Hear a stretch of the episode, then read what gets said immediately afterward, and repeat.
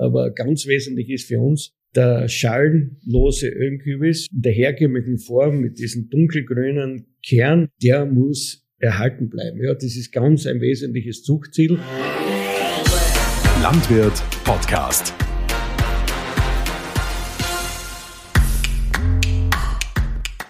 Servus, liebe Landwirthörer und Hörerinnen. Wir sind heute zu Gast bei der Saatzucht Gleisdorf. Gemeinsam mit Jonas Edeker, unserem Ackerbau-Redakteur, sind wir heute da und haben zu Gast den Johann Bosch. Er ist Geschäftsführer von der Saatzucht Gleisdorf und die Evelyn Adam. Sie ist Zuchtleiterin von der Saatzucht Gleisdorf. Jonas, du hast mich da heute eingeladen. Ich habe keinen Schimmer vom Kürbisanbau. Worum geht's heute? Ja, ähm, man muss sich vorstellen, der Kürbis ist ja eigentlich regional relativ klein beschränkte Kultur und da gibt's eigentlich gar nicht so viel Züchter. Und da war es eigentlich für mich naheliegend, äh, naheliegend, dass wir da den einzigen Züchter in der Region sozusagen besuchen aus Österreich. Der ist von unserem Zentrum vom Landwirt gar nicht weit weg und da habe ich mir gedacht, da machen wir jetzt einen Ausflug nach Gleisdorf und besuchen mal das Zentrum äh, des steirischen Ölkürbis. Und da werden wir euch einmal fragen, wo die Reise mit dem Kürbis hingeht, was eure aktuellen Herausforderungen sind. Ja. Gut, perfekt. Ja, dann sage ich mal herzlich willkommen, Johann und Evelyn.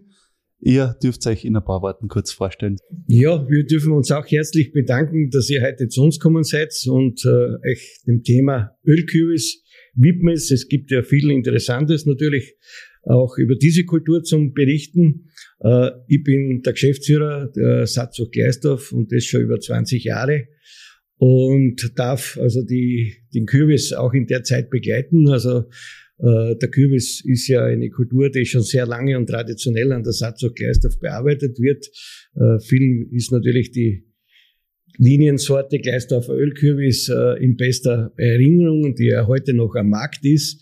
Wir haben eine Epidemie mit dem Zucchini Yellow Mosaic Virus überstanden 1997 und haben dann ein neues Programm aufgesetzt, aber das wird dann eben die Evelyn Adam äh, genauer erklären, so dass wir sagen können, wir sind weltweit natürlich der erfolgreichste und beste Ölkürbiszüchter äh, und die Satzung Gleisdorf und das ist uns auch sehr wichtig und ich glaube, es ist ein großer Innovationsschub in den letzten 15 Jahren beim Ölkürbis in Gleisdorf passiert.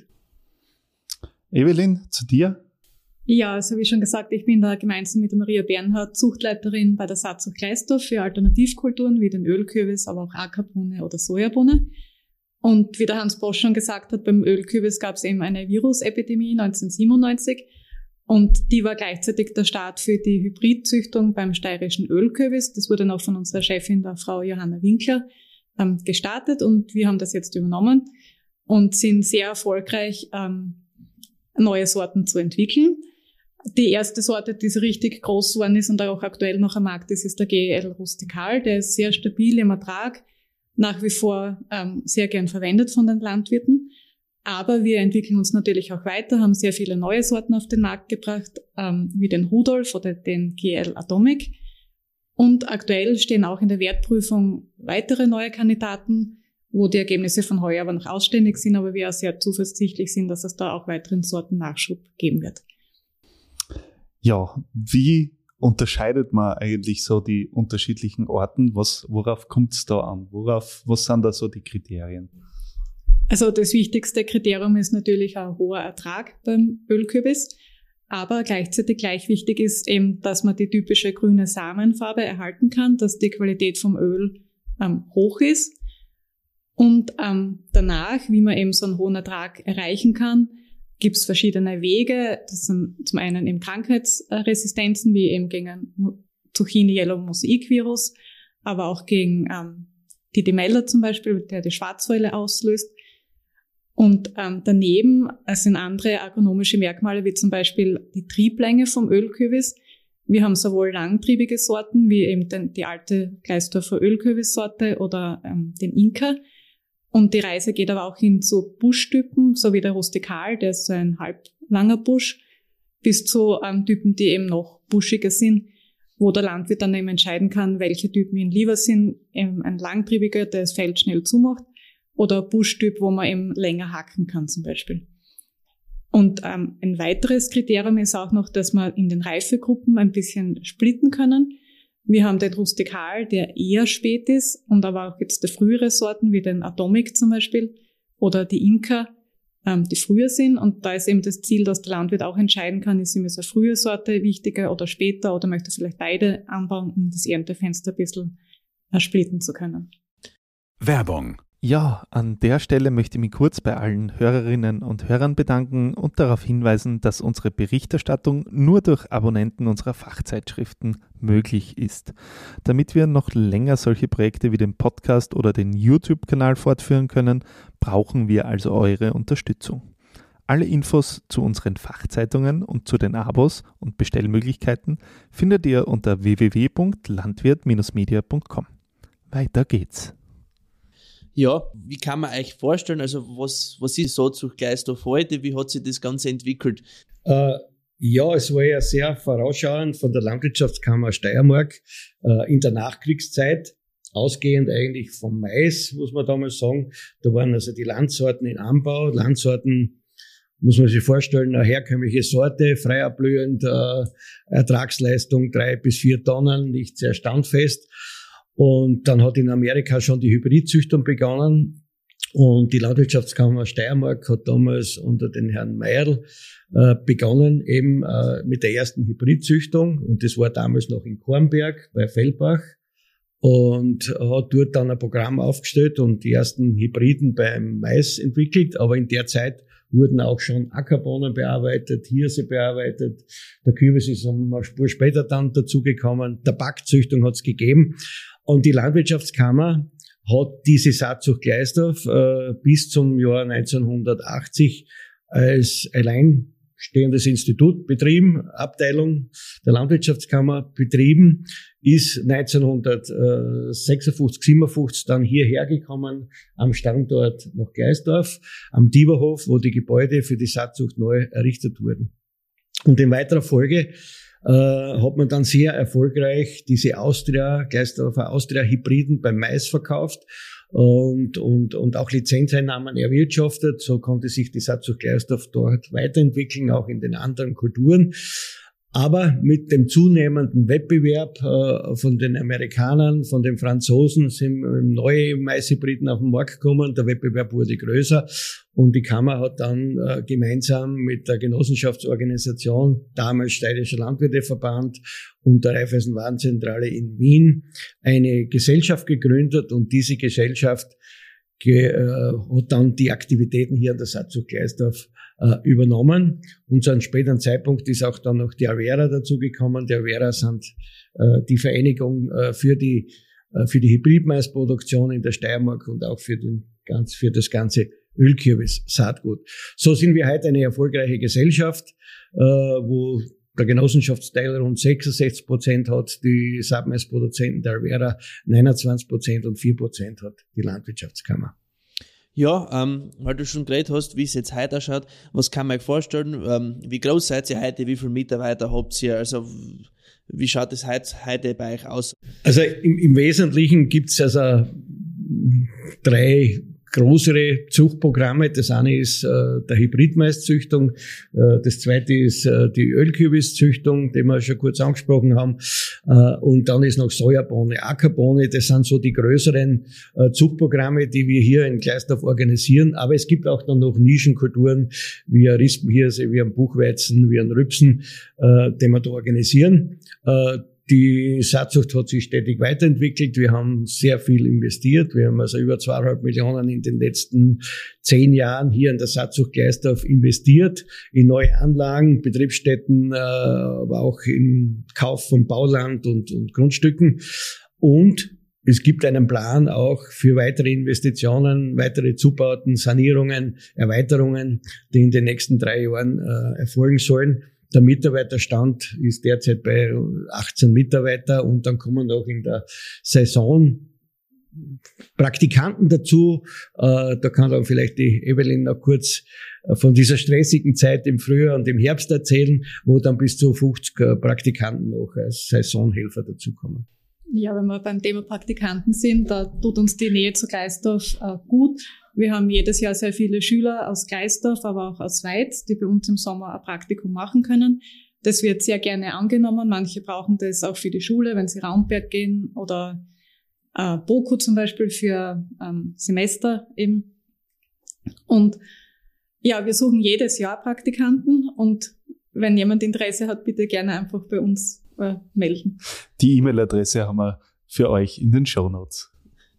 Ähm, was kann man sich so vorstellen als Praktikant, was man bei euch macht? Wo kriegt man sozusagen bei euch da einen Einblick? Ja, also die Hauptarbeit fängt an im Ende Juni, Anfang Juli mit der Kürbisbestäubung. Da bekommt man eine kurze Einschulung und läuft dann eben mit unseren Mitarbeitern mit. Da werden wirklich manuell mit der Hand ähm, Kürbisse ähm, nach einem bestimmten Schema befruchtet. Das gleiche äh, funktioniert auch beim Mais, ähm, wo eben auch eine manuelle Bestäubung äh, gemacht wird zur Produktion eben von Testhybriden zum Beispiel oder zur Linienentwicklung. Und die Praktikanten, die dann ein bisschen später noch kommen oder länger bleiben, die können dann auch bei der Ernte mithelfen, wo wirklich sehr viel manuelle Arbeit ist, weil wir ja mit sehr kleinen Mengen an Saatgut arbeiten. Da gibt's teilweise eine händische Ernte oder Ernte mit einem Versuchsparzellenmähdrescher. Und je, je nachdem, wo die Interessen von den Praktikanten sind, kann man dann halt hier oder dort eingesetzt werden. Und wird meistens gut angenommen und sie sind auch sehr zufrieden bei uns, die Praktikanten. Also ich würde mal sagen, das ist sicher auch als Landwirt erstaunlich, würde ich sagen, dass gerade in so einem, trotzdem in einem äh, Land mit viel Fortschritt in Österreich trotzdem noch so viel da auch mit Handarbeit passiert. Ich würde sagen, das muss man sich schon auf der Zunge zergehen lassen, dass wenn man da wirklich ein Sackel Kürbissaatgut in der Hand hat, dass da schon noch eigentlich relativ viel mit Hand passiert, dass es ohne dem eigentlich gar nicht funktioniert. Das hätte ich mir auch nicht gedacht, ja. Das ist sehr spannend. Ja, ich meine, die viele Handarbeit ist eben hauptsächlich in der Züchtung. Wenn es dann einmal in eine Saatgutproduktion geht, wird das natürlich im großen Stil am Feld mit normalen Maschinen gemacht. Aber bis man eben zu einer neuen Sorte kommt, vergehen sehr viele Jahre. Also im, im besten Fall sechs Jahre, im Normalfall eher so zehn Jahre und das kann sich bis zu 15 oder 20 Jahre hinziehen bis eben eine neue Sorte am Markt ist. Und bis dorthin passiert eben sehr viel Handarbeit noch mit kleinsten Mengen, die wirklich manuell bearbeitet werden. Das heißt, der Bauer muss jetzt, wenn er sich ein Kürbisfeld zulegt, nicht händisch bestäuben gehen. Nein, natürlich nicht. Ich finde es ja erstaunlich, wenn man sagt, dass man da eigentlich zehn Jahre vorausplanen muss. Ihr, ihr kennt ja sehr heute in der Sorte, dann müsst ihr schon wissen, was in zehn Jahren sozusagen los ist. Also es ist unglaublich, in was für eine Zeitabstände man da eigentlich spricht. Also Genau, um das geht's, ja. Es gibt ja eine Faustregel, man sagt, Eveling hat es ja kurz angesprochen, eine Entwicklung einer Sorte dauert rund zehn Jahre und kostet eine Million Euro. Das ist so eine grobe Faustregel. Äh, wesentlich ist natürlich die Geschwindigkeit, äh, in welcher Zeit wir neue Sorten registriert bekommen. Die neuen Sorten müssen besser sein wie das herkömmliche natürlich. Und das war ein wesentlicher Schritt, wie wir vom Gleisdorfer Ölkübis zu den Hybriden kommen sind. Da haben wir einen Ertragsvorsprung von rund 20 Prozent äh, erzielt. Das ist schon ganz, ganz was Wesentliches beim Kürbis gewesen. Und damit man diese Geschwindigkeit, ähm, also die Geschwindigkeit ist wesentlich in der Züchtung, da nutzen wir in einem Jahr die Wintergeneration. Das heißt, wir machen zwei Generationen in einem Jahr. Das heißt, wenn wir in Gleisdorf im Frühjahr aussehen, im Herbst ernten, dann gehen wir mit dem Saatgut äh, nach Chile, nach Mexiko, nach Teneriffa, bauen dort an, ernten im nächsten Frühjahr. Das Saatgut kommt knapp vor der Frühjahrsaussaat in Gleisdorf zurück zu uns her und wir sehen das wieder aus. Das heißt, wir machen zwei Generationen in einem Jahr. Und das ist für uns natürlich schon ein ganz ein wesentlicher Bestandteil, damit man relativ rasch zu neuen Sorten kommt. Aha, ist interessant. Also das heißt, der steirische Elkübis ist ja nicht nur was Regionales sozusagen, der hat ja fast schon einen mexikanischen Hut auf, wenn der da Mal um die Welt reist, bevor er dann überhaupt bei uns aufs Feld kommt. Ähm, können Sie uns vielleicht ein bisschen einen Einblick geben? Ich habe schon ungefähr geredet, dass das ungefähr ziemlich lang dauert. Wisst ihr schon ungefähr, wo die Zukunft hingeht oder was sind so eure Pläne? Wo wollt ihr euch mit dem Ölkürbis hinentwickeln? Ich glaube, die Evelyn kann das sehr gut erklären, aber ganz wesentlich ist für uns der schalenlose Ölkürbis, ja, in der herkömmlichen Form mit diesem dunkelgrünen Kern, ja, der muss erhalten bleiben. Ja, das ist ganz ein wesentliches Zuchtziel äh, in, in der ganzen Arbeit, dass dieser typische steirische Ölkürbis, wie wir ihn kennen, dass der auch erhalten bleibt. Ja. Und die weiteren Zuchtziele, Evelyn, kannst du vielleicht noch? Ja, ich meine, für die Zukunft ist natürlich der Klimawandel ein sehr großes Thema für uns. Beim Ölkürbis ist es jetzt nicht unbedingt die Temperatur, die uns noch schaffen macht, aber durch den Klimawandel kommen natürlich viele neue Pathogene aus dem Süden zu uns herauf. Es können neue Viren auftreten, zum Beispiel beim Ölkürbis oder auch neue Bakterienkrankheiten oder Sachen, von denen wir jetzt aktuell noch nichts wissen. Und auf das müssen wir uns natürlich vorbereiten und um die Züchtung ein ganz genaues Auge haben und, und sehr schnell reagieren können, wenn dann was Neues auftritt. Also im Virustoleranzzüchtung beim Ölkürbis ist bei uns ein sehr großes Thema.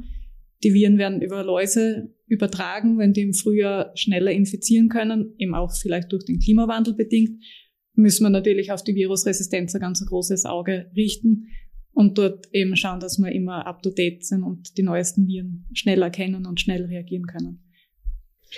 Vielleicht können wir noch ein paar Worte zum Kürbis insgesamt, ja, weil das heute schon kurz angesprochen worden ist.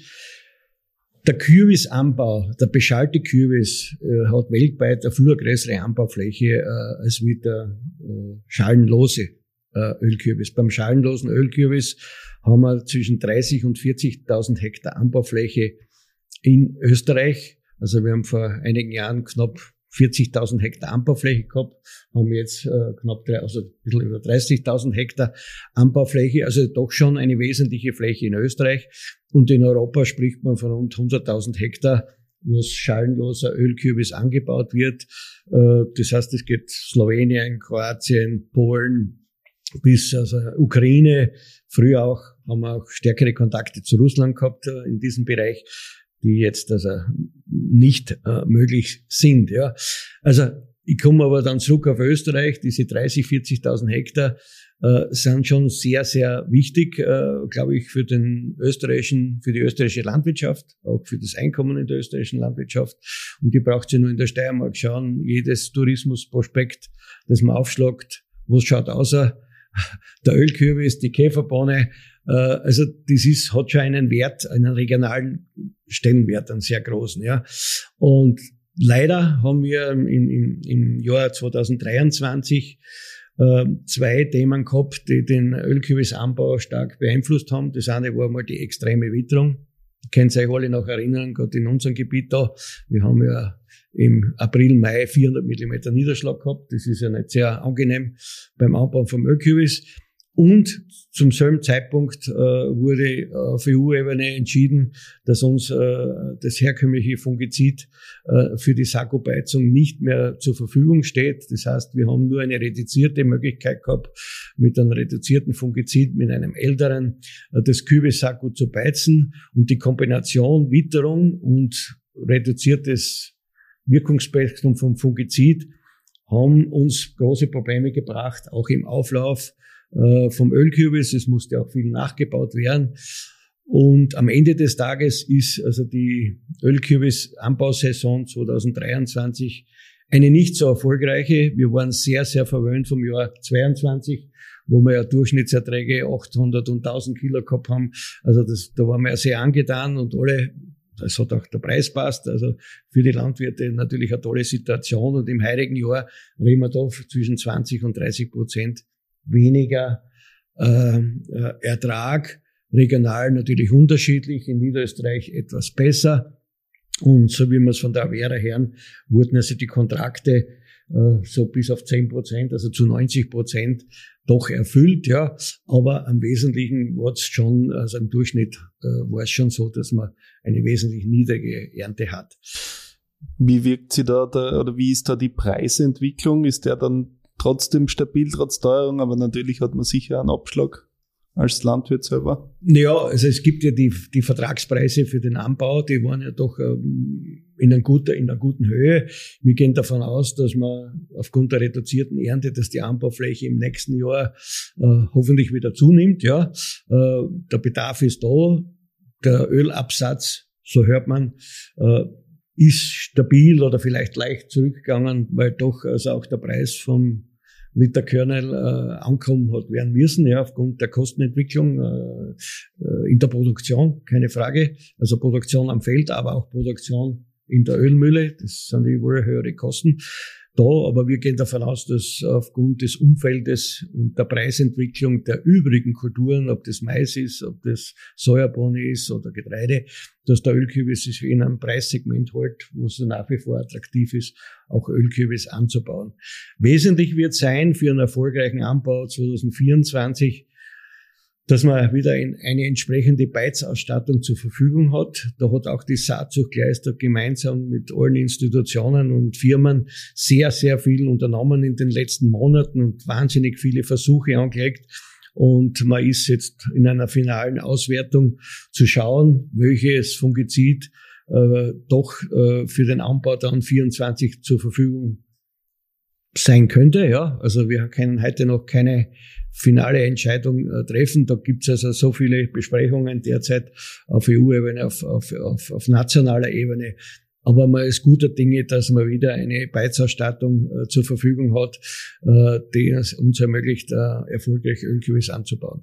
Was, was ist wichtig? Was braucht der Kürbis? Was sind so die, die Grundsätze, die, die sozusagen beim, beim Anbau vom Ölkürbis ausschlaggebend sind? Ja, also da würde ich sagen, ein besonders kritischer Punkt ist eben der Anbauzeitpunkt, dass man ein zertifiziertes, gutes Saatgut zur Verfügung hat und den Anbauzeitpunkt richtig wählt, wo die Bodentemperaturen eben entsprechend passend sind. Das heißt, was kann man sich vorstellen, was braucht er mindestens? Ja, 8, 9, 10 Grad Bodentemperatur äh, sind sicher für den Auflauf vorteilhaft. Ja. ja. Also mit 10 Grad wären sicher optimal. Je schneller ja. das er hochkommt, äh, desto geringer ist die Wahrscheinlichkeit, dass zum Beispiel die Saatenfliege kommt. Das ist auch ein Problem. Äh, wenn sehr viel Biomasse im Boden drinnen ist, wenig, also viel verrottet, verrottende Masse, dann kommt die Saatenfliege und je länger der Kern dann im Boden liegt und nicht auflaufen kann, desto größer ist die Wahrscheinlichkeit, dass die Saatenfliege zuschlägt und den Auflauf eben reduziert. Gell? Das heißt, ich muss davor schon schauen, wie, wie ich die optimale Bodenbearbeitung mache? Also wir präferieren eine sehr gute und schöne Flugfurche, ja.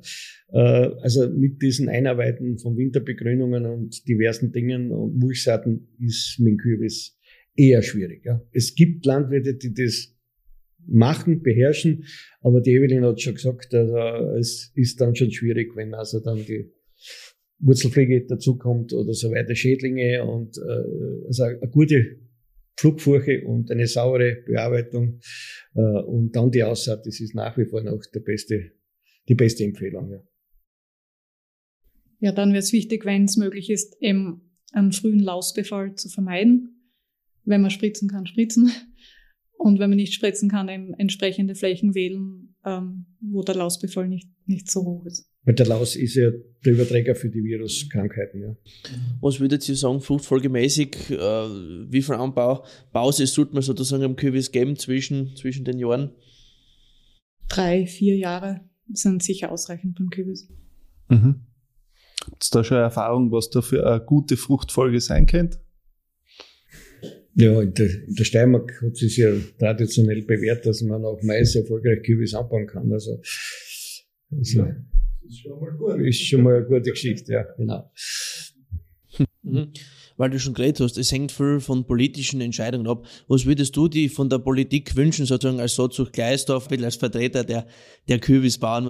Also ich denke, dass die Politik äh, sehr hinter der äh, nationalen und regionalen Züchtung steht. Wir haben Forschungs- und Entwicklungsprojekte, die uns möglich machen, auch in diesem Bereich neige Innovationen anzugehen. Ich denke nur an das Klimafit-Projekt, ich denke an andere Projekte, äh, wo wir politische Unterstützung haben. Ähm, das, was uns jetzt wirklich Sorge macht, ist, dass immer mehr Wirkstoffe wegfallen. Das beginnt also mit dem Green Deal in der EU und geht natürlich auch national dann über. Und das macht uns große Sorgen, weil auch neue Wirkstoffe, wir also nicht jetzt sehen, sehen dass in den nächsten zwei, drei Jahren neue Wirkstoffe da sind, die europaweit, weltweit in Anwendung äh, genommen werden können, weil also nichts Neues entwickelt wird oder eine Zulassung von neuen Wirkstoffen immer schwieriger wird, eine Zulassung. Also da bräuchte man schon Unterstützung von der Politik, dass man auch regional dann äh, sich so aufstellen kann, dass man nachhaltig Fungizide zur Verfügung hat äh, für die Beizausstattung. Wie war das jetzt? Du hast gesagt, euch ist da die Grundlage von dem Fungizid im Frühjahr entzogen worden quasi. War das absehbar oder ist das aus heiterem Himmel gekommen oder? Naja, es war einerseits war es absehbar, aber es ist ein Effekt dazugekommen, dass es äh, der, das Fungizid, das wir den letzten zehn Jahren zur Verfügung hatten, ja, äh, war in Re-Registrierung und in dieser Zeit hat man auch die Möglichkeit gehabt, noch äh, in Gefahr im Verzug dieses, diesen Wirkstoff äh, national anzuwenden. Und durch einen Einspruch beim Europäischen Gerichtshof ist eben diese Möglichkeit äh, ausgesetzt worden, dass man in dem Prozess, wo der Wirkstoff re-registriert wird, neu geprüft wird, dass da keine Gefahr im Verzug Zulassung mehr möglich ist. Das war für uns natürlich überraschend, ja. Und, und da hat es auch keine nationalen Möglichkeiten und keine Ausnahmen mehr gegeben. Und damit ist also diese, diese Situation eingetreten. Mhm. Ähm, du hast schon erwähnt, ihr macht so kleine Sachen, so wie Käfer oder Kürbis. Woher kommt es das eigentlich, dass ihr da eigentlich so ziemlich die einzigen Kürbiszüchter seid? Weil bei anderen Kulturen gibt es eigentlich viele Firmen, die sich mit dem Thema beschäftigen. Wie kommt es, dass ihr sozusagen beim Ölkürbis nur ihr euch auf das Thema stürzt? Womit hat das zu tun? Ja, ich meine, vielleicht, die Evelyn kann das genau erklären, aber der Ölkürbis hat halt jetzt in dieser Region eine Tradition in der Anwendung. Äh, und ich sage überall, wo kein, keine Oliven wachsen, dort ist der Ölkürbis bekannt. Überall, wo Oliven wachsen, äh, ist schwieriger in Spanien, Italien, Frankreich äh, Ölkür Kernöl abzusetzen, ja, weil es einfach dort nicht in der Küche vorhanden ist oder nicht in der Gesellschaft genutzt wird. Da steht das Olivenöl im Vordergrund, ja. Aber die Ausgangssituation kann vielleicht die die Evelyn noch kurz erklären. Ja, ja der steirische Ölkübis ist ja schalenlos aufgrund einer Mutation, die vor gut 120 Jahren irgendwo hier in der Region, vermutlich Slowenien, Steiermark, passiert ist. Ähm, diese Schalenlosigkeit wurde von Landwirten erkannt und für sich selber weiter selektiert und ist dann aber auch von Universitäten dann schon aufgegriffen worden, ähm, eine gezielte Züchtung begonnen worden und dann eben in weiterer Folge später dann eben bei der Saatzucht Gleisdorf ein Zuchtprogramm gestartet worden. Also man kann sagen, die Mutation war hier irgendwo in der Region, ist von den Landwirten aufgenommen worden und dann in der Region eine Züchtung gestartet worden. Und da sieht man eben, wie wichtig es auch ist, dass man eine regionale Züchtung hat, weil der Ölkürbis passt eben gut daher, vom Klima zum Beispiel, von der Wasserversorgung, die er hat. Und ja, es ist eben immens wichtig, immer für jede Region eine regionale Züchtung zu haben, dass dort das gezüchtet wird, was in der Region passt. Das heißt, es ist ja fast sozusagen einem Zufall zu verdanken, wenn wir jetzt heute Flaschenkenner haben, dass das Ganze so produziert werden kann, wie es ist. Wie kann ich mir das vorstellen, ähm, wenn das zum Beispiel eine Schale hätte? Geht das dann gar nicht oder wie wird das funktionieren, wenn die Mutation sozusagen dieser Zufall nicht passiert wäre? Ich meine, man kann prinzipiell schon aus einem beschalten Kürbis auch ein Öl pressen. Es ist aber dann die Ölausbeute geringer, also der ganze Pressvorgang ist, ist schwieriger zur Hand zu haben. Und das Öl, also unser äh, schalenlose Ölkübis hat ja auch diese dunkelgrüne Samenschale, das noch dazukommt, und die gibt dem Öl dann auch halt diese dunkle Farbe. Also es ist natürlich möglich, auch aus beschalten Kernen Öl zu pressen, aber die Qualität vom Öl ist dann nicht die, die wir in der Steiermark gewohnt sind. Und vor allem nicht diese schöne grüne Farbe. Ja. Ja, das ist ja einzigartig. Aber jetzt habt ihr jetzt habt das verstanden, dass dieser schalenlose Kürbis für uns sehr, sehr wichtig ist. Und schalenlos heißt auch, wir sehen als Saatgut den schalenlosen Kern äh, in dem Boden und deswegen ist uns äh, diese Beizausstattung und der Schutz mit einem Fungizid äh, immens wichtig. Ja, Also mit einem Schalenkern wäre es vielleicht einfacher, ja, aber der Schalenlose ist da noch sensibler und deswegen ist diese Beizausstattung ganz, ganz wichtig. Also das heißt, diese Mutation hat zum, zum einen Vorteile, aber eben auch Nachteile. Und die Käferbohne, ja, die ist dann dazugekommen natürlich.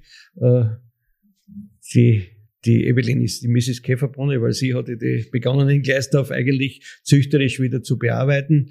Äh, vielleicht kannst du auch ein paar Worte sagen, wo wir da stehen und was genau. da die Anforderungen sind.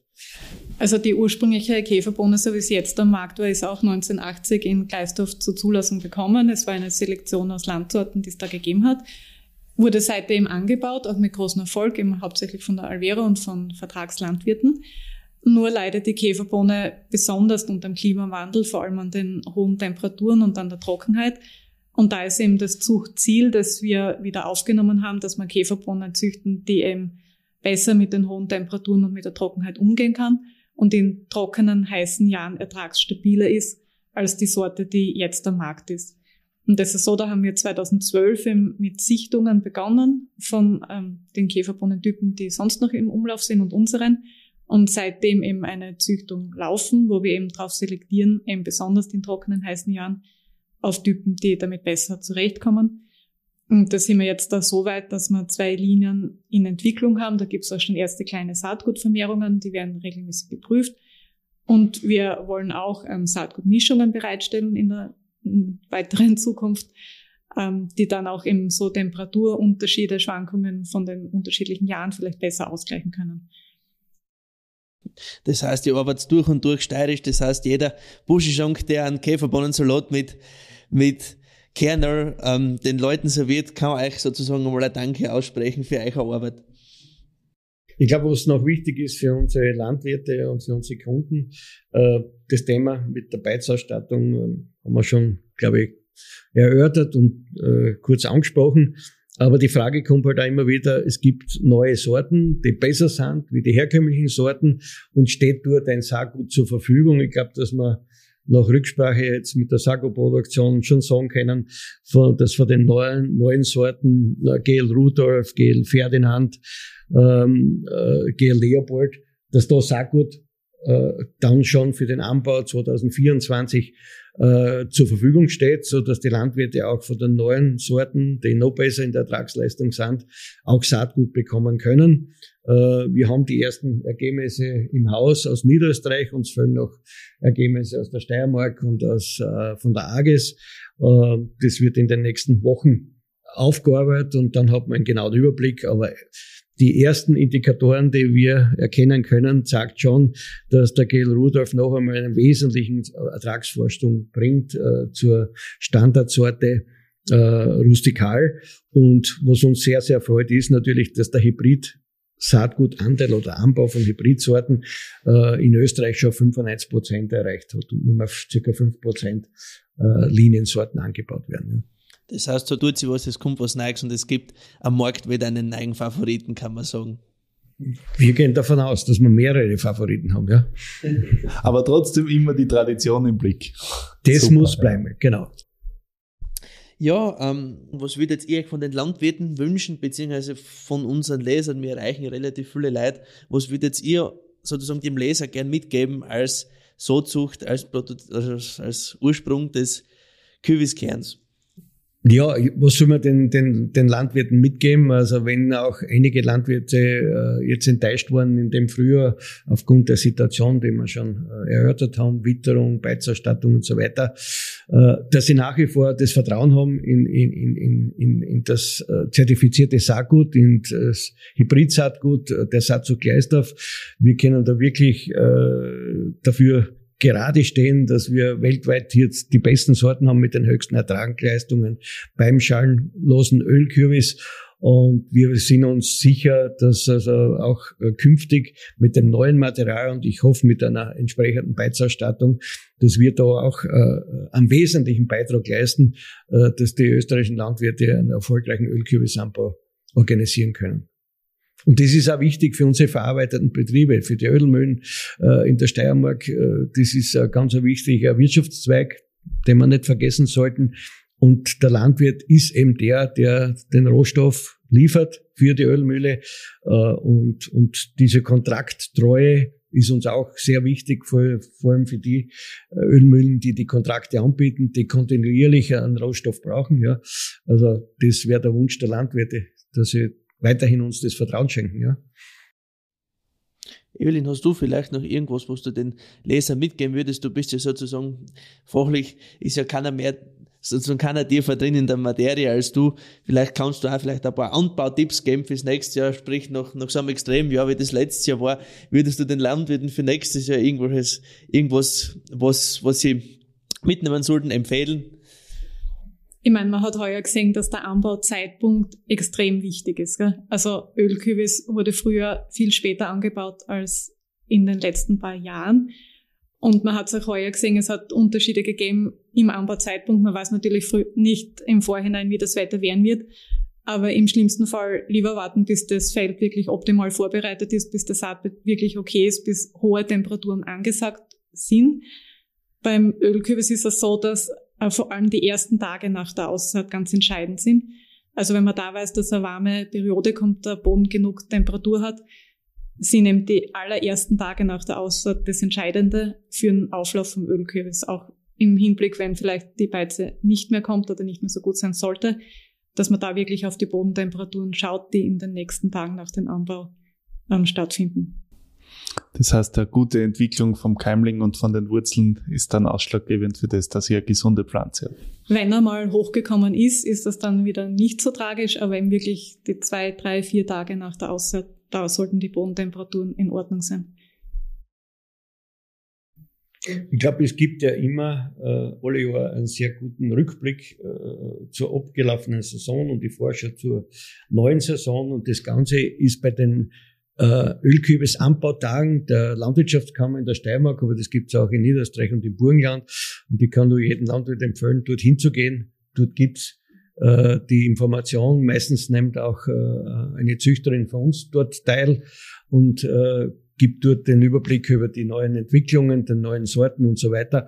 Also ich glaube, das wäre auch eine Empfehlung an den Landwirt, die Ölkürbis anbauen wollen, dass sie dort hingehen und äh, die neueste Information eben dort äh, abholen können. Und im besten Fall dann das Saatgut bei euch holen. Früh, frühzeitig reservieren und bestellen, ja.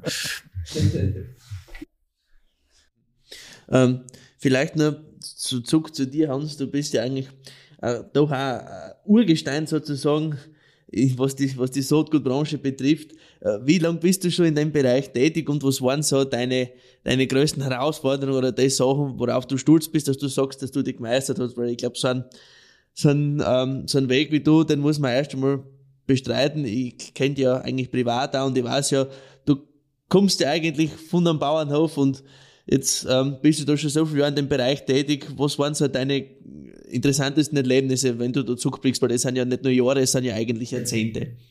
Ja, also ich habe nach der landwirtschaftlichen Fachschule in Steins äh, das Glück gehabt, äh, dass ich 1977 äh, beim Steirischen Landwirteverband in der Sogurt-Abteilung habe dürfen anfangen, äh, habe als Staplerfahrer dort angefangen und habe nach dem ersten Tag haben wir gleich mal so zwei oder drei Waggon ein französisches Reihgras gehabt zum Ausladen vom Waggon. Und ich bin dann mit dem Zug heimgefahren in die Weststeiermark und habe gesagt, na, da werde ich nicht alt. Äh, das ist nicht das, was ich, was ich mir vorstelle, ja.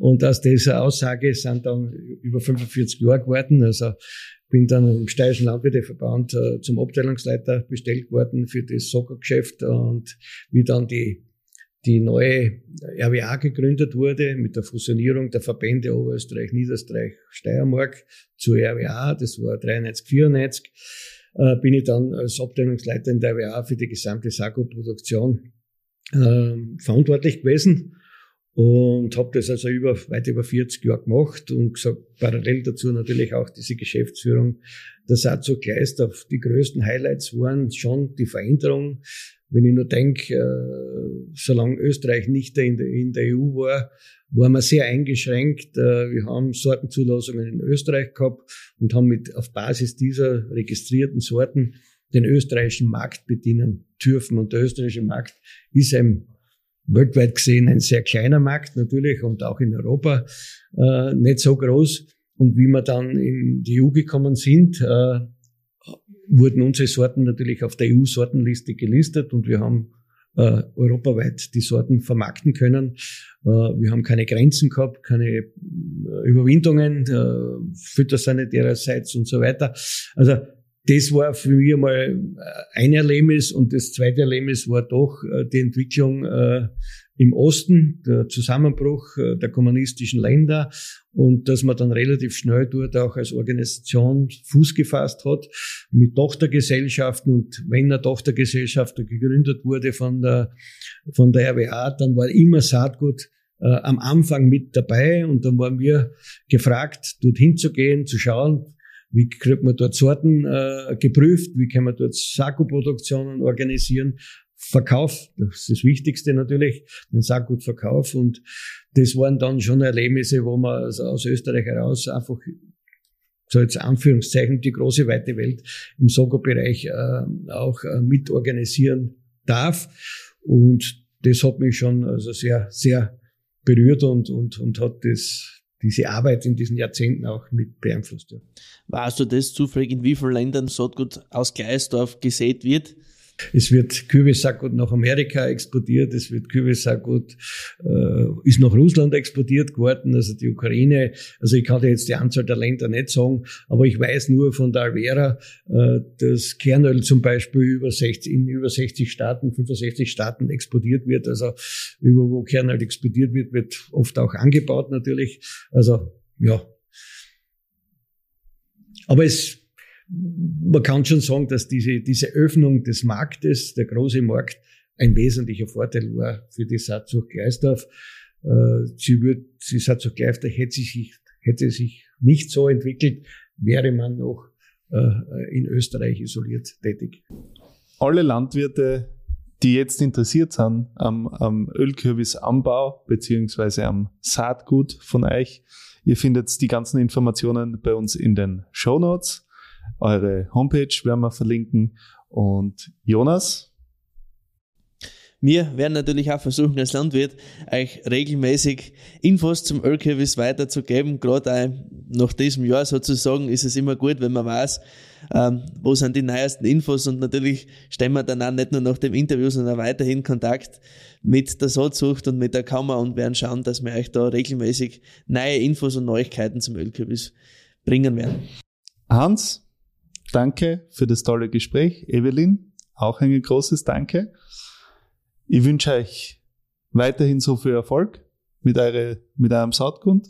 Ich finde das super, dass ihr da so auf Tradition Wert legt und wünsche euch noch eine schöne Woche. Danke. Dankeschön. Liebe Hörer und Hörerinnen, wir freuen uns, wenn ihr das nächste Mal wieder einschaltet. Bis dahin gilt wie immer, wenn ihr Fragen oder Themenwünsche bzw. andere Ideen habt, schreibt uns eine kurze Nachricht. Alle Infos findet ihr in den Show Notes oder unter www.landwirt-media.com. Bis bald.